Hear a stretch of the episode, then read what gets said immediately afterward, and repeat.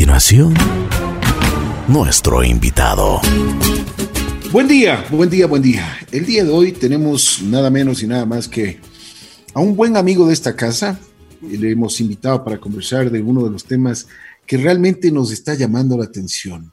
En el mundo entero, en el mundo entero está pues revolucionando este material eh, que, que nos brinda la Tierra y que es un especialista en Ecuador, es el ingeniero César Roberto Mosquera que ya está junto a nosotros. Qué gusto saludarte. ¿Cómo estás, mi querido Roberto? Eh, primero que nada, Ricky, muy buenos días. Eh, audiencia, un gusto. Para nosotros es un placer estar compartiendo estos minutos y hablar de bambú, ¿no? Una de las plantas milenarias y que se asocia mucho con la vida, la esperanza, y estamos a las órdenes siempre.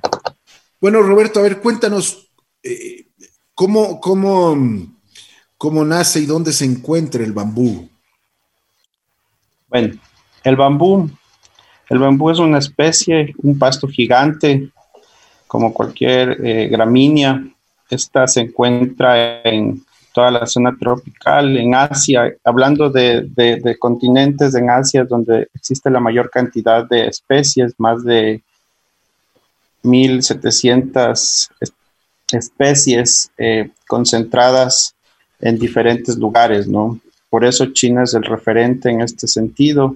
Pero en Latinoamérica, hablando específicamente de Ecuador, Colombia, Perú, tenemos muchas especies también nativas. Entre estas, la, la mejor que es una que existe y que se ha eh, se ha potencializado en estos últimos tiempos, que es la caña guadúa, caña guadúa angustifolia cum.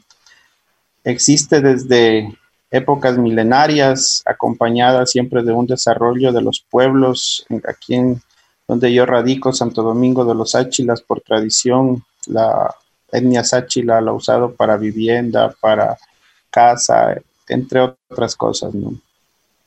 Dime una cosa, ahora que estás hablando para casas, digamos, y, además eh, yo, yo, tengo entendido que, que, en algunas partes del mundo ya es, ya es un desarrollo, pero completo sobre esto, sobre este material que es el bambú. ¿Las construcciones en, en, bambú, por ejemplo, son seguras? 100%. El, el material se comporta muy bien porque es un material sismo resistente por ser fibroso. Eh, a raíz del terremoto en el del 16A pudimos ver en la zona costera el comportamiento del material, ¿no? Ahí eh, es donde nace esta, esta revolución de la construcción con vivienda, siendo una vivienda, hablando de Manaví específicamente, eh, existe vivienda rural construida ancestralmente, pero ahora ya se ha tecnificado, se ha trabajado y se ha innovado con esto. Ahora también podemos observar ya viviendas que el Estado lo está construyendo en la zona de Piles, si mal no me equivoco, en Manaví hay más de 20 unidades habitacionales y es totalmente segura. ¿Por qué? Porque son construcciones livianas, bioclimáticas, que no necesitas eh, tener eh, aires acondicionados, etcétera, en ese sentido. Todo tiene que ver mucho el diseño, ¿no? porque no es que te mata la vivienda, la, sino que te mata es la edificación mal hecha como tal. Las paredes son sumamente ligeras, livianas en este caso, ¿no? Y esto ha, promovido a que no solo sea la vivienda, sino que sea un, un, círculo dentro de ello, también el tema de sembrar, el tema de, de trabajar, eh, que la propia gente se empodere de, con este material y se pueda promover desarrollo rural dentro de estas áreas. Oh, Roberto, tú estabas hablando y eso es una de las cosas que a mí me llamó la atención muchísimo. Después del terremoto del, 2016, han habido construcciones y en especialmente en el sector de Manabí, yo he visto que hay eh, urbanizaciones enteras, o sea, que, que, se han ido desarrollando y esto me, me llamó la atención y conversábamos con, con, gente especializada, con constructores, y me decían que el mejor material que puede existir para este tipo de, de, construcciones, para este tipo de, viviendas, es el bambú, hoy más que nunca, porque incluso para, para cuando, si llegaremos a tener otro, otro movimiento sísmico, pues eso, ese material es resistente, es muy, pero muy duro y además eh, tiene una capacidad en la cual se puede, eh, puede seguir el movimiento, el, movimiento de la Tierra. Exactamente, flexible, más que por, por, ser fibroso el material, esto ayuda a que se adapte a un movimiento, ¿no? En este cambio, movimiento, en este caso, movimientos telúricos. Y claro, a raíz del terremoto, se inicia un proceso tanto público, privado, organizaciones a, fortalecer esto, ¿no? Es por eso que nace una NEC, una norma de construcción ecuatoriana, así como existe una normativa para construir con hormigón, ahora ya hay para caña guadúa, que esto se puede, te da la, la facultad de construir hasta dos pisos con caña guadúa en este caso. Y yendo más allá, también existe una estrategia de la cadena del bambú, esto con miras al, a buscar el, empoderamiento y el desarrollo tanto local eh, de Ecuador y de Latinoamérica, porque esto está unido, ¿no? Perú, Ecuador, Colombia son países que lo han, le han apostado, pero no ha habido una, un gran desarrollo, hablemoslo así, pero muchas veces es porque no, la gente no conoce, falta de, de cultura, a veces la gente asocia al bambú con la pobreza, cuando el bambú realmente es del acero vegetal, o sea, tiene las mismas condiciones físico-mecánicas que el hierro, hablando en general, y hasta mejor porque presta beneficios ambientales. Esto puede generar también un desarrollo, como te decía, una economía circular, una economía en, en las áreas rurales desde la plantación, porque es un, es un pasto que se corta durante a los cinco años, está apto para ser cortado y esto se renueva por sí solo, a diferencia de unos de los maderables que tú siembras una vez y a 20, 30 años cortas y tienes que volver a sembrar. En cambio, esto es la, lo positivo del, del bambú, ¿no? que se renueva por sí solo constantemente. Y esto genera también economía dentro de las áreas agropecuarias, llamémoslo así, o, o las propias fincas donde se desarrolla el bambú. Mi querido Roberto, ¿cómo está la industria del bambú en Ecuador? ¿Cuánto se ha desarrollado? Eh, ¿Existen muchas plantaciones de, bambú aquí en este país?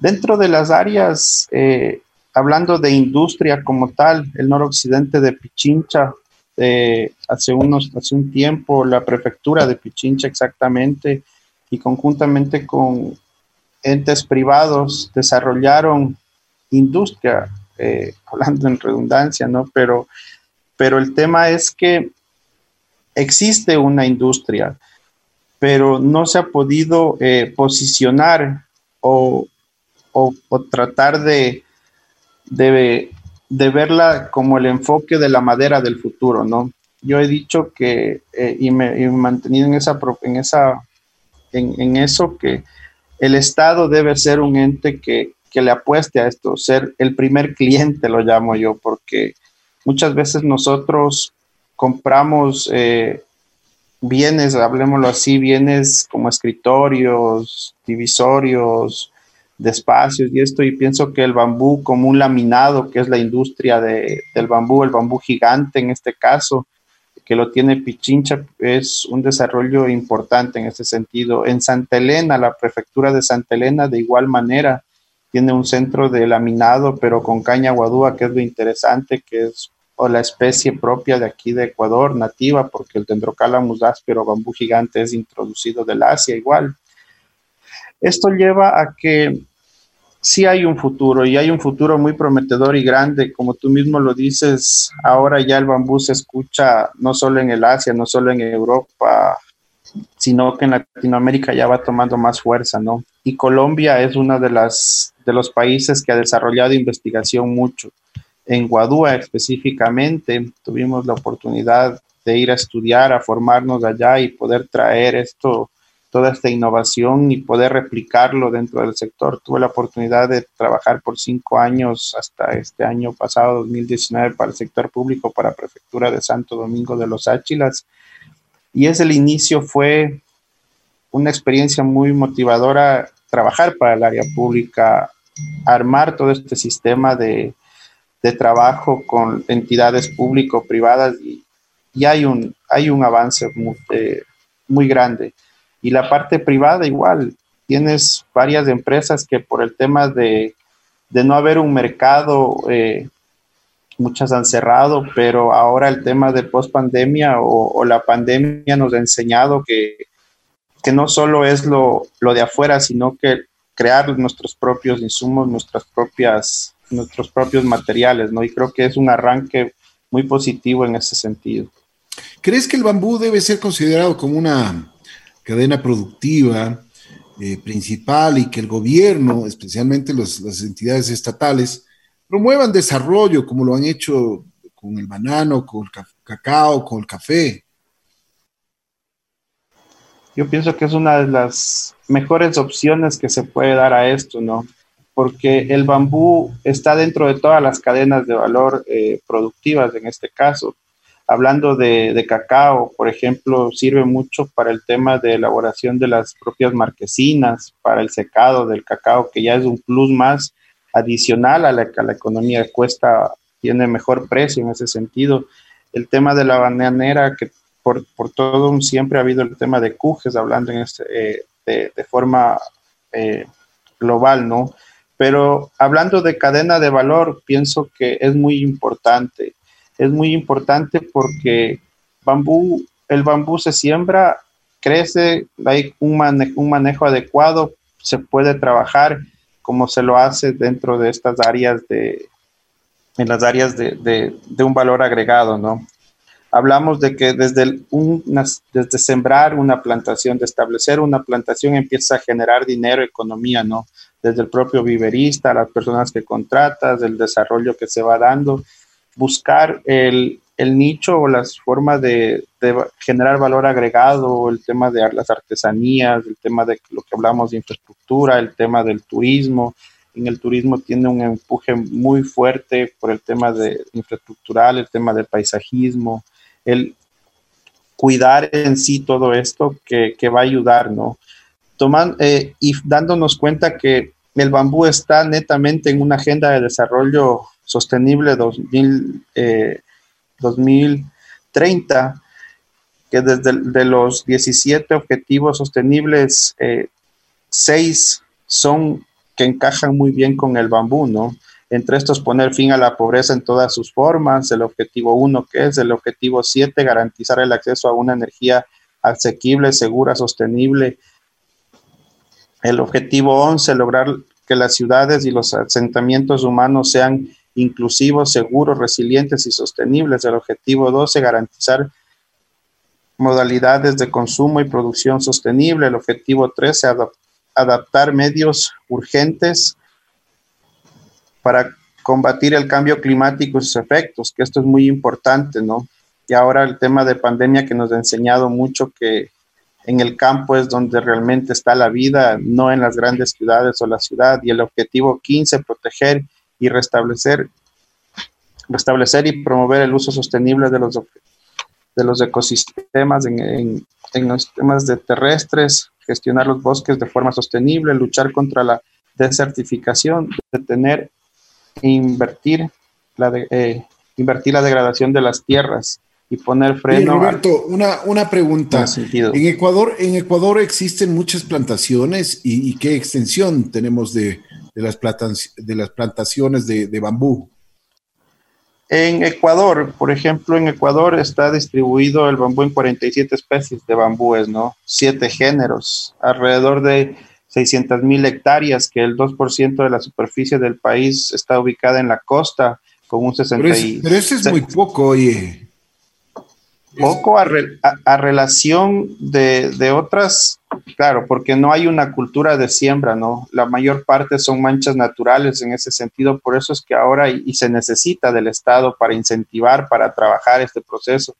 Hay, un, hay algo curioso y algo que, que contar, que tuvimos la oportunidad de estar en el 2019 en China, conocer la, el tema de trabajo, cómo lo, ellos vinieron trabajando durante 20 años. El gobierno central o, la, o, la, o el gobierno como tal él destinó parte de su dinero a fortalecer estas áreas de desarrollo del bambú. Eh, quitando todos los impuestos al, al, al, área productiva de, de, bambú, ¿no? Y esto viene desde el 2000, 1998 hasta el 2018, que ya se cumplió. Y ustedes pueden observar, y si hablamos de bambú, el referente es China, porque ellos han trabajado todo un modelo desde las plantaciones, siembra, establecimiento de esto. Dentro de estos bambusales se ha generado ecoturismo, se ha generado desarrollo, se ha recuperado áreas degradadas, eh, y esto ha permitido que exista un desarrollo industrial, como te digo, el tema del laminado, el tema de lámparas, el tema de artesanías, de la, propia energía renovable o energía que son pellets, el propio carbón activado. Hay mucho y, creo que Ecuador tiene esa, esa, esa gran fortaleza, ¿no? Por ser un país biodiverso y que puedes eh, tranquilamente trabajarlo y establecerlo. Y, conjuntamente, ¿no? Que es el área, eh, el área privada, la academia y el gobierno, porque necesitas mucho de la academia. La academia es, es algo muy importante porque te va a ayudar a generar procesos, proyectos con los, con los de que están dentro, de, eh, iniciándose eh, nuevos profesionales que tengan otro, otro concepto de ver el, la, al material o nuevos materiales, ¿no? Roberto, ¿qué? Me imagino que debe haber de muchos precios, pero a ver si es que nos puedes guiar un poco en este sentido. ¿qué costoso puede ser hacerse una casa de dos dormitorios con bambú? Nosotros eh, desde, desde la parte privada tenemos un rango, un margen, dependiendo del acabado, llamémoslo así, o el diseño de producto, de, en este caso de una cabaña o casa, eh, está entre 250 dólares a 450 el metro cuadrado. Te diría que, por ejemplo, la que se construyó, están construyendo el Estado mediante Casa para Todos, tiene un valor de 18 mil dólares, si no me equivoco, son 52 o 56 metros cuadrados. O sea, hay una relación, es, es una vivienda mixta, tomando en cuenta que el bambú es la parte estructural, ¿no? De ahí nosotros podemos recubrir con cemento para que tenga una mejor durabilidad las áreas de pared, hablándolo así, porque las columnas sigue el bambú rollizo, queda totalmente visto en ese sentido. Y, y poniendo en una balanza entre construir eh, con cemento y construir con bambú, primero que cumple con muchas, eh, muchas cosas más positivas, hablemoslo así, un valor económico, que el bambú está en la naturaleza, que tú, no, que tú lo puedes ayudar a la gente a generar desarrollo comprándole dentro de esto un valor ambiental, que estás utilizando materiales sostenibles en el tiempo, que el bambú es, como te decía, eh, son las casas eh, eh, totalmente bioclimáticas, que no necesitas de más que el diseño y aparte de esto que se necesita tener las ganas para poder hacer esto, poder construir, animarse, ¿no? Hay una parte sociocultural que ha estado siempre en, nuestro, en, nuestra gente, en, especialmente en la costa, zona de Santo Domingo, de los Áchilas, ahora en el oriente que se está profundizando más con un proyecto eh, dentro de, las tres, eh, de los tres países eh, que es, es Perú, Colombia y Ecuador, que es Bambusonía que está liderado por INVAR y FIDA, donde ya se puede ver que hay un avance más, ¿no? Y cómo se está incentivando a lugares donde existe caña nativa, pero que no hay un desarrollo o, no hay la costumbre de construir con aquello. es por eso que el bambú, el bambú es lo, nuevo, lo, bonito y lo que te va a dar un realce a nivel de, país, diría yo, porque esto te enseña. Roberto, sería importante si es que nos envíes unas fotos, porque eh, sería importante para que el público también lo, pueda ver. En Facebook nosotros podríamos poner las fotografías que nos, envía Roberto sobre las casas, las cabañas también. Bueno, incluso eh, hay una infinidad de cosas que se han hecho con el bambú hoy por hoy aquí en Ecuador y que sería importante que ustedes los conozcan. Entonces te comprometo para eso sí, y, tomarte la palabra en ese sentido y voy a pasarte toda la información que, tengo para compartirla. Y, no solo es construcción, ¿no? El tema del valor ambiental y es lo que hoy está, se necesita. El, bambú controla erosión, restauración de zonas degradadas, regulador de caudal hídrico, aporte de materia orgánica, hábitat, diversidad de flora y fauna, fijación de CO2, ecoturismo, paisajismo, ¿qué es lo que presta en ese sentido, no? Así es. Con aquello eh, hay mucha... Sí, te escucho. No, no, no, de acuerdo. Ah, Estoy de acuerdo contigo. Y esto genera que la gente se empodere, ¿no? Y nosotros desde la parte privada siempre estamos promoviendo, trabajando, incentivando a la gente, enseñamos también, eh, próximamente tendremos ya cursos, esperemos la pandemia nos permita ya seguir trabajando y, y mostrando el potencial que tiene. Contarles que ahora por la pandemia tuvimos, eh, estaba proyectado para este mes de septiembre un taller de construcción de bicis en bambú, los marcos, es la nueva modalidad, la nueva tendencia de transportación.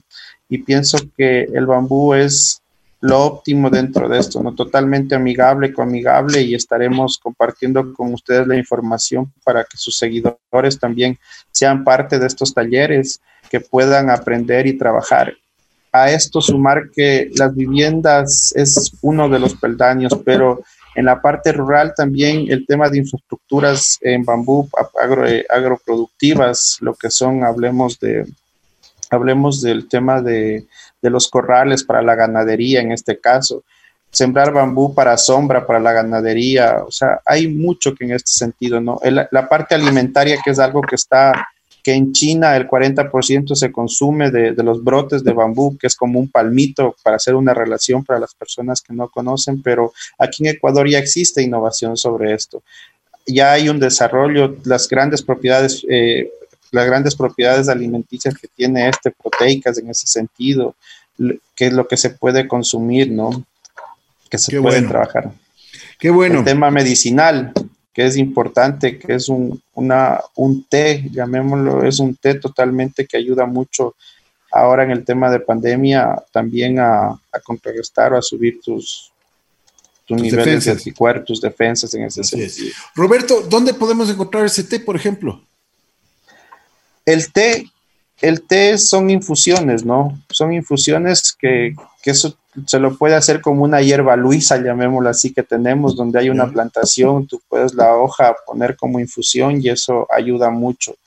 De ahí hay una industria, aquí en Ecuador no la tenemos, pero la industria también es china, pero son de, de filostaquis, de, variedades filostaquis que se lo, que se lo trabaja, que, y, es, y es, es una hierba más, ¿no? O sea, es como cualquier tema. Y sumar a esto que muchas veces ahora nosotros no tenemos la oportunidad o, la, o, en, la, en, la, zona urbana el tema de, de, los, de los huertos familiares. Yo creo que es muy importante y el bambú también se adapta a esto, ¿no? Para hacer las camas que se llama para poder sembrar, se puede construir con bambú, se puede hacer porque son materiales biodegradables en ese sentido. Así es, así es. De ahí el uso, el uso y el abuso del bambú está para mucho. Pensar en, pensar en grande es pensar también en, el tema de los utensilios biodegradables, los propios platos que se hacen de las hojas caulinar de, la, de, varias especies gigantes, llamémoslo así, el tema de, las, eh, de los utensilios como son las cucharas cubiertos en ese sentido, ¿no? Yo Te agradezco muchísimo, Roberto. Me parece excelente tu exposición. Yo creo que es una muy buena alternativa que tiene nuestro país con el desarrollo del bambú en muchísimas circunstancias, incluso hasta medicinal, ojo, ¿ah? medicinal. Roberto, si quieres acotar algo más, con muchísimo gusto. Sí, yo agradecerles por el espacio a ustedes y estamos siempre prestos para contribuir al desarrollo del bambú en Ecuador y dejarles un mensaje que en los bosques de bambú, cada planta está interconectada con la otra, creciendo en grupo. En estos tiempos es necesario mantenerse conectados y crecer consolidados, una sola red de raíces que nos sostengan. Seamos como el bambú. Muchísimas gracias, Ricky, por tu apertura y en una próxima oportunidad seguir conversando y poniendo y dando a conocer los avances que hemos tenido del bambú en estos, de, ahora en adelante. Muy gentil, gracias. El ingeniero Roberto Mosquera estuvo junto a nosotros el día de hoy hablándonos de las facilidades y también de los, de los costos, también de la, de, la producción que puede existir en un país tan maravilloso como el nuestro, de el famoso bambú. Gracias, Roberto.